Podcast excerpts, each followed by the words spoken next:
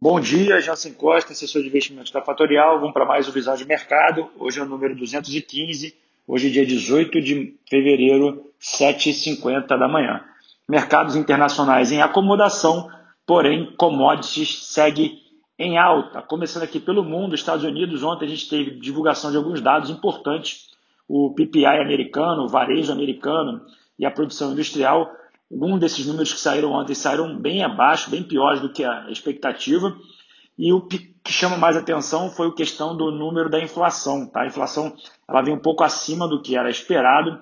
Isso é tema aqui desse podcast do sentido de falar sobre reflection trade, que é o assunto do momento aqui no cenário internacional.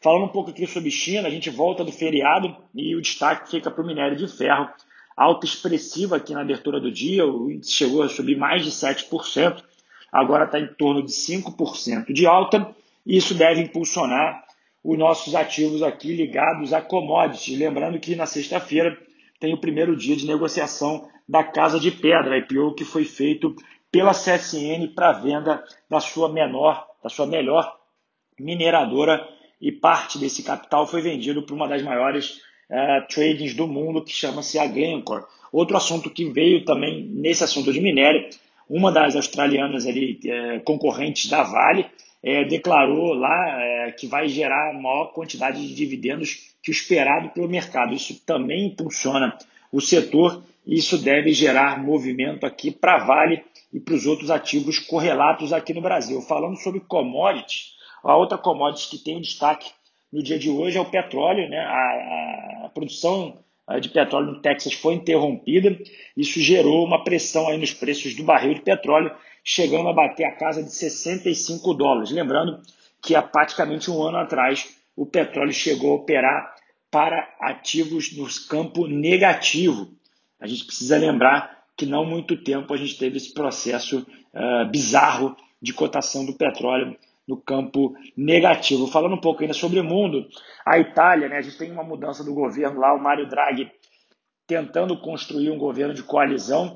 É, o otimismo gerado na Itália ontem na parte de títulos públicos italianos, a demanda foi acima de 100 bilhões de dólares para os títulos italianos. Isso é bastante é, otimismo para o país. O Mário Draghi está prometendo uh, um choque uh, na economia, isso pode ser positivo para a Europa.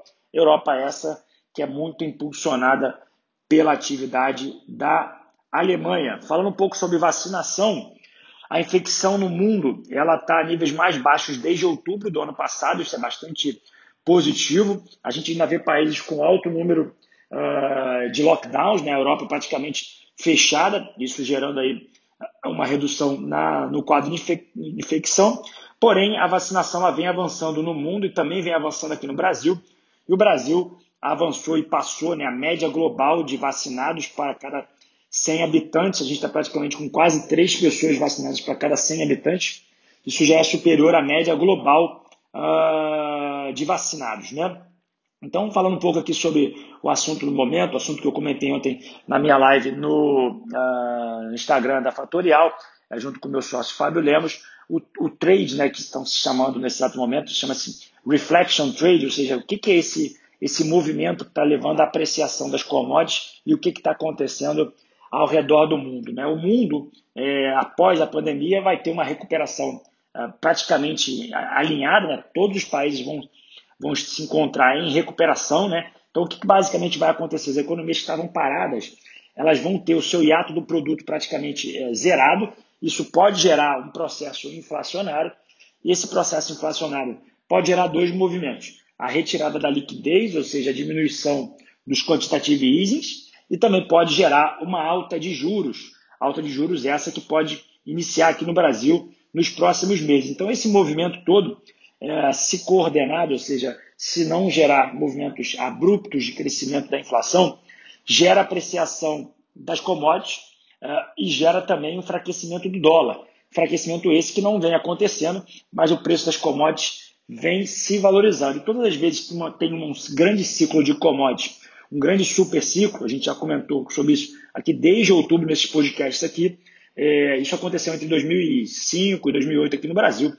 A gente vê uma apreciação forte uh, desse setor e basicamente um aumento aqui do preço do valor das ações nesse, é, nesse esse índice chamado índice de materiais básicos. Então a gente pode ver Vale, Petrobras, Gerdau, CSN, uh, Suzano, outros papéis ligados ao setor de commodities, gerando uma alta uh, expressiva dos seus, dos seus ativos. Né? E o Brasil, e o que, que a gente tem para o Brasil nesse, nesse, nesse dia de hoje?